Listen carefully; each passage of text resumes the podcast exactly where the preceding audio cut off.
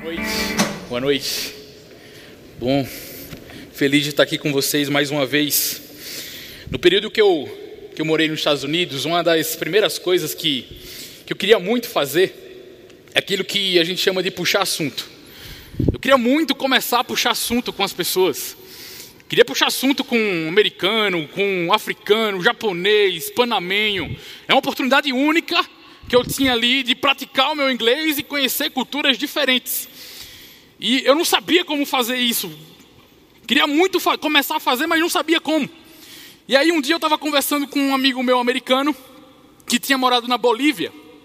E ele disse, Mateus, uma coisa que eu aprendi quando eu, eu morei lá na Bolívia foi que tem uma coisa que você pode falar que vai se identificar, que todo mundo vai se identificar. É falar, cara, eu tô com fome. Todo mundo vai se identificar. Pode fazer o teste. Faça o teste. Quando eu estava lá na Bolívia, eu usava isso. Cara, eu tô com fome. E aí eu comecei a usar. Estava na fila da cafeteria para pegar almoço. Cara, eu tô com fome. Cara, eu tô com fome. E aí começava a puxar assunto com a pessoa da frente. Não, eu também estou com fome. Ah, e você faz qual curso? Também na hora do almoço, perto da hora do almoço, na sala de aula, eu falava, cara, eu estou com fome. E a pessoa do lado olhava e dizia também, estou com fome. E você é de onde? E começava um diálogo ali. Algo tão simples como, cara, eu estou com fome. Algo tão simples que conseguia me conectar com outra pessoa. E um dia, parece que Jesus usou técnica parecida para puxar assunto. No dia que ele encontrou a mulher samaritana, lá na cidade de Sicá, e disse a ela: Dê-me um pouco de água. Tão simples. Dê-me um pouco de água. Talvez ali Jesus estivesse mesmo com sede de uma viagem longa entre a Judéia e a Galiléia. Uma caminhada ali. A Bíblia conta que o encontro de Jesus com aquela mulher foi em torno do meio-dia. Então a caminhada de Jesus no sol, talvez ele estivesse realmente com muita sede com muita sede. Mas ali, Jesus inicia aquele diálogo com intenções certas, e no final daquele encontro, aquela mulher confrontada e consolada por Jesus e tem a vida transformada. E hoje, na continuação da nossa série, Índice Zero, eu quero meditar com você sobre esse texto que está escrito em João capítulo 4 e falar sobre consolo e confronto. São duas palavras que parecem ser tão distintas, mas ali se misturava no diálogo de Jesus com aquela mulher. Eu queria que você abrisse a sua Bíblia em João 4, para a gente ler rapidamente um trecho daqui desse texto, João capítulo 4, a partir do versículo 1, que fala o seguinte: se você tiver com sua Bíblia, celular, o que você estiver aí, abra João capítulo 4, versículo 1, que fala o seguinte: quando Jesus soube que os fariseus tinham ouvido dizer que ele fazia e batizava mais discípulos do que João, se bem que Jesus não mesmo, não batizava, e sim os seus discípulos, deixou a Judéia retirando-se outra vez para a Galiléia. E era-lhe necessário passar pela região da Samaria. Assim Jesus chegou a uma cidade samaritana chamada Sicá, perto das terras que Jacó tinha dado ao seu filho José. Ali ficava o poço de Jacó. Cansado da viagem, Jesus sentou-se junto ao poço e era por volta do meio-dia. Nisso, veio uma mulher samaritana tirar água. Jesus lhe disse: Dê-me um pouco de água. Pois os seus discípulos tinham ido à cidade comprar alimento. Então a mulher samaritana perguntou a Jesus: Como o Senhor, um judeu, pede água a mim, que sou mulher samaritana? Ela disse isso porque os judeus não se dão com os samaritanos. Jesus respondeu: se você conhecesse o dom de Deus e quem é que está lhe pedindo água para beber, você pediria e ele lhe daria água viva. Ao que a mulher respondeu: O senhor não tem balde, o poço é fundo. De onde vai conseguir essa água viva? Por acaso o senhor é maior do que Jacó, o nosso pai que nos deu o poço, do qual ele mesmo bebeu, assim como seus filhos e o seu gado? Jesus respondeu: Quem beber dessa água voltará a ter sede. Mas aquele que beber da água que eu lhe der, nunca mais terá sede. Pelo contrário, a água que eu lhe der será nele uma fonte a jorrar para a vida eterna. A mulher lhe disse: Senhor, quero que me dê essa água para que eu não tenha mais sede, nem precise vir aqui buscá-la. Jesus disse: Vá, chame o seu marido e volte aqui. Ao que a mulher respondeu: Não tenho marido.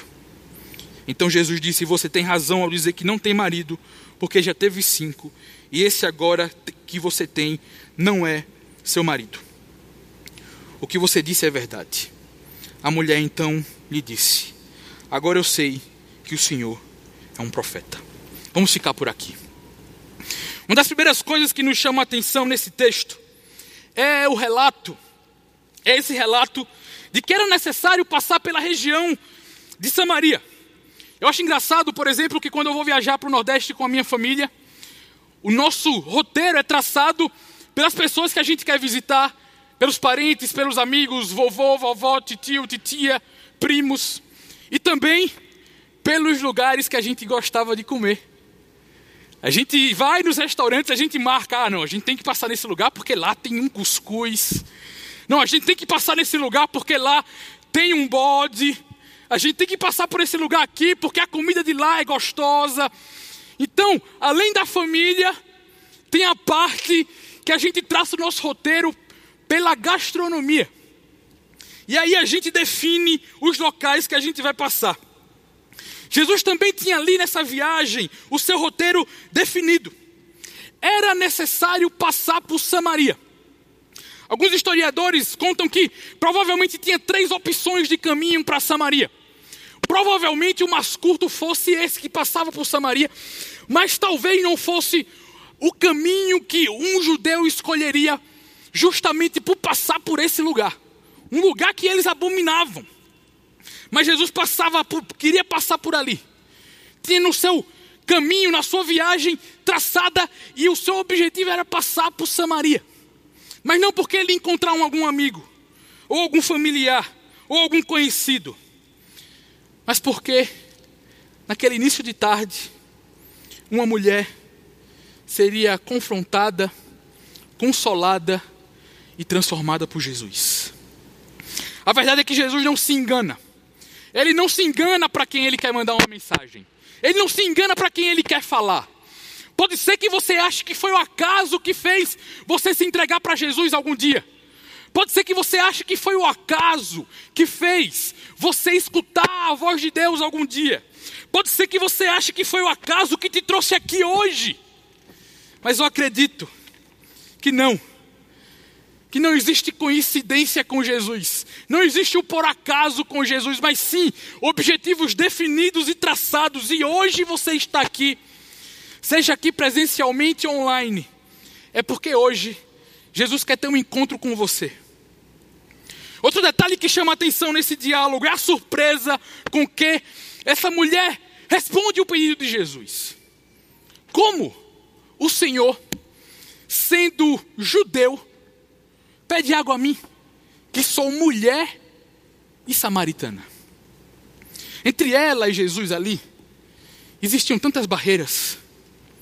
Tantas barreiras existiam invisíveis entre aquelas entre Jesus e aquela mulher. A barreira racial, a barreira religiosa, a barreira cultural, tantas barreiras ali.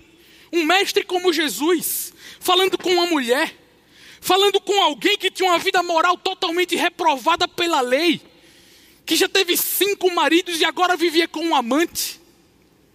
Um judeu falando com uma samaritana, onde samaritano era xingamento para judeu.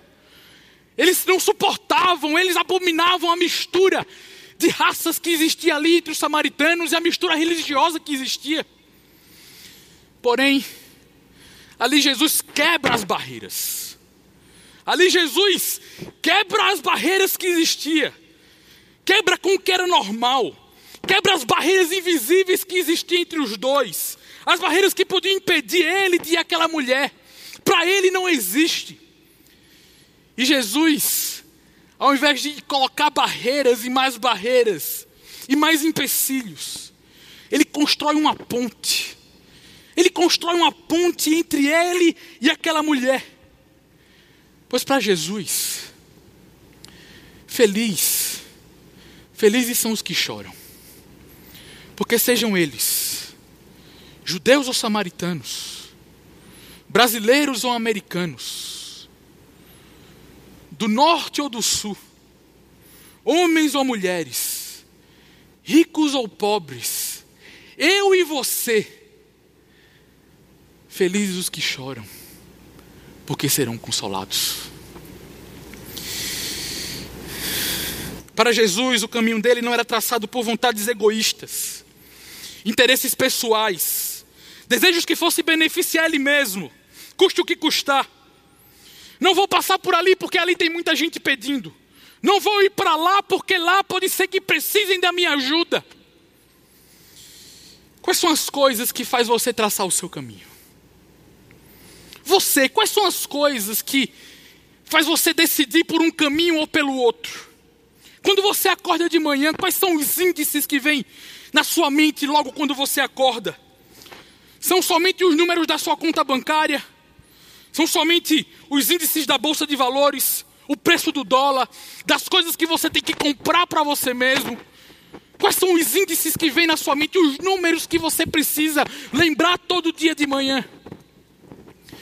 E o índice zero? E o índice zero? Onde é que ele está na sua vida? Será que esse índice tem sido do seu interesse?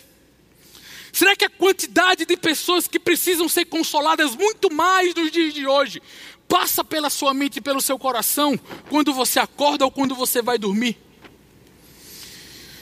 No seu caminho, com certeza tem muita gente que precisa ser consolada. No seu dia a dia, no zoom que você faz, nos lugares que você vai, nas pessoas que você conhece e se relaciona diariamente.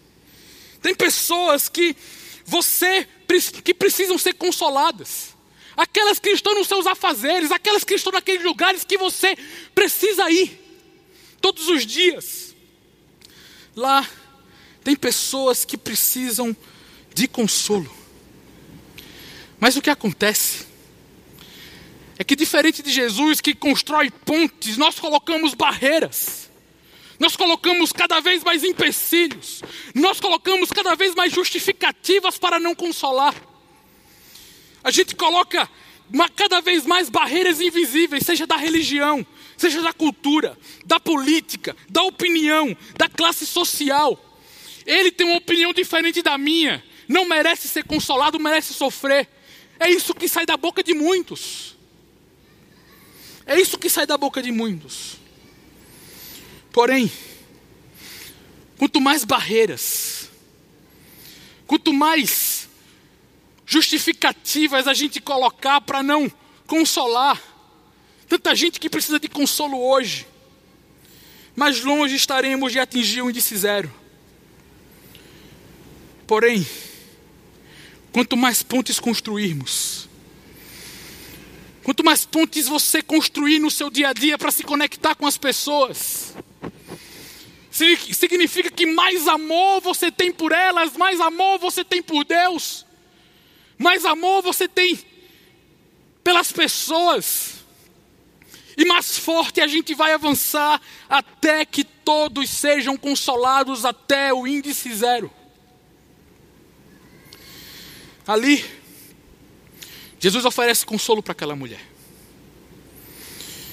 Ele oferece consolo primeiro eu posso lhe dar água viva. Uma água diferente dessas que você tem vindo buscar diariamente. Uma água diferente dessas que você busca e que você tenta encontrar e não está encontrando. A sede daquela mulher ali era inimaginável, a gente não consegue talvez imaginar as dores internas silenciosas que talvez ela estivesse passando, o sofrimento, a sede de vida, de, ter algo para ter sentido de ir buscar todo dia essa água. Mas ali, no cotidiano, no caminho dela, ali não era hora de buscar água para beber. Ali Jesus tinha separado para que ali fosse hora de lágrimas serem enxugadas de sofrimento, de angústia, de sede da alma serem tratadas. Ali, Jesus tinha água de verdade para ela. A verdade é que tem muita gente vivendo com sede no nosso dia a dia. Muita gente com sede. Muita gente sofrendo pelas mais diversas razões.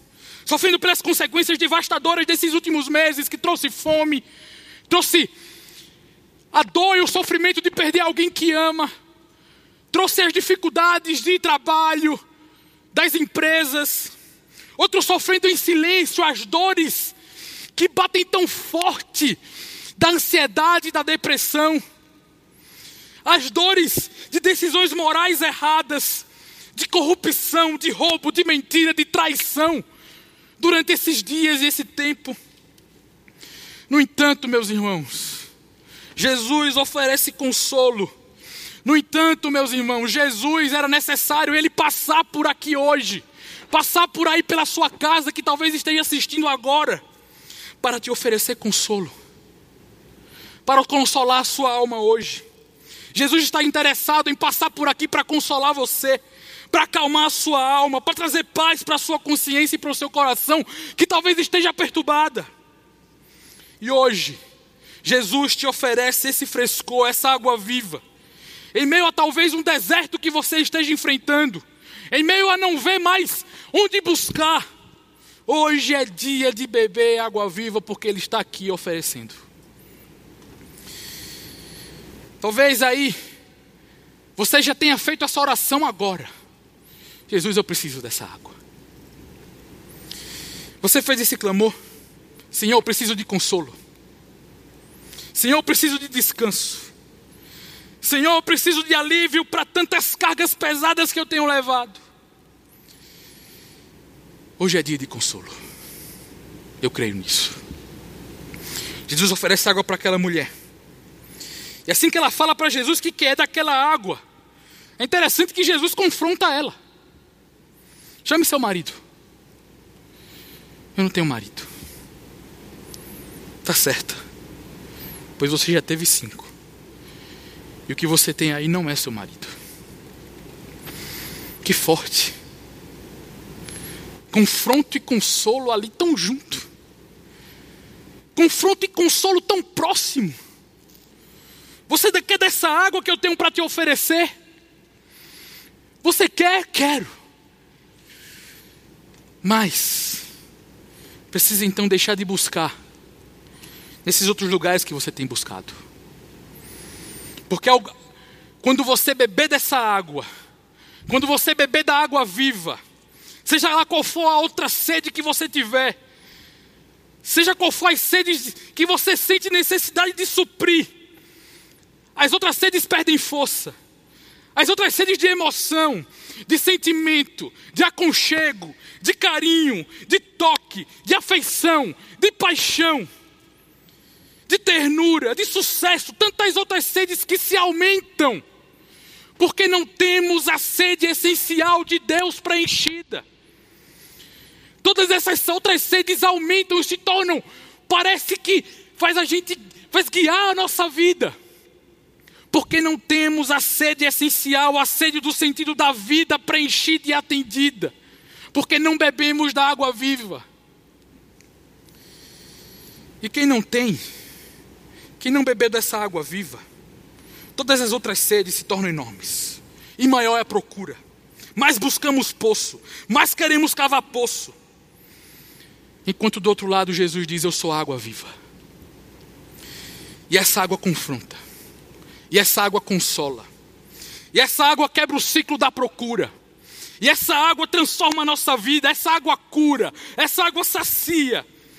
Beba dessa água diariamente, beba todos os dias, pois você não precisa mais procurar, Ele está aqui te oferecendo. Você não precisa mais se cansar procurando onde não sabe mais onde, porque Ele está aqui hoje te oferecendo. Beba dele, Ele é água viva. O que te confronta quando você encontra Jesus?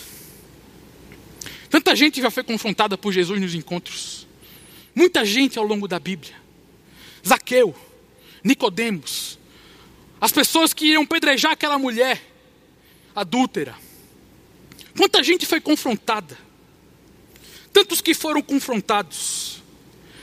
Mas nem todos, depois que foram confrontados, tomaram a decisão de deixar de buscar poço e resolver e decidir buscar da água viva. O que te confronta quando encontra Jesus? Saiba que esse confronto é para te dar alívio, para trazer alívio para as coisas que te escravizam. Onde você tem buscado água diariamente? Onde você tem buscado água nos últimos dias? Talvez essa noite o Espírito Santo de Deus esteja te confrontando, esteja falando aí no seu íntimo, as coisas que precisam ser deixadas. Ele está fazendo um convite para você, ele está te convidando a deixar qualquer outra coisa o poço dos bens materiais, o poço de relacionamentos, o poço da pornografia, o poço da carreira, o poço da religião, o poço seja lá de onde for, e Ele está te convidando, deixa e vem buscar em mim. Hoje, o convite de Jesus para você é: eu tenho água da vida para você. Você está disposto a deixar essas outras coisas? a deixar de beber dessas outras águas. Talvez hoje ele esteja te confrontando, mas pronto para te consolar. Pronto para enxugar tuas lágrimas quando você se entregar. Para tirar as cargas pesadas que você tem levado nessa procura de sentido para a sua vida. De se sentir preenchido. De se sentir parte útil e do porquê de você estar aqui. Hoje, o seu trabalho é simples é simples como beber um copo de água. É descansar nele. Descansar nele. Nele, que transforma dor em alegria. Nele, que transforma silêncio em louvor. Nele, que o que ninguém mais faz, ele faz. Se apoie nele. Se apoie nele.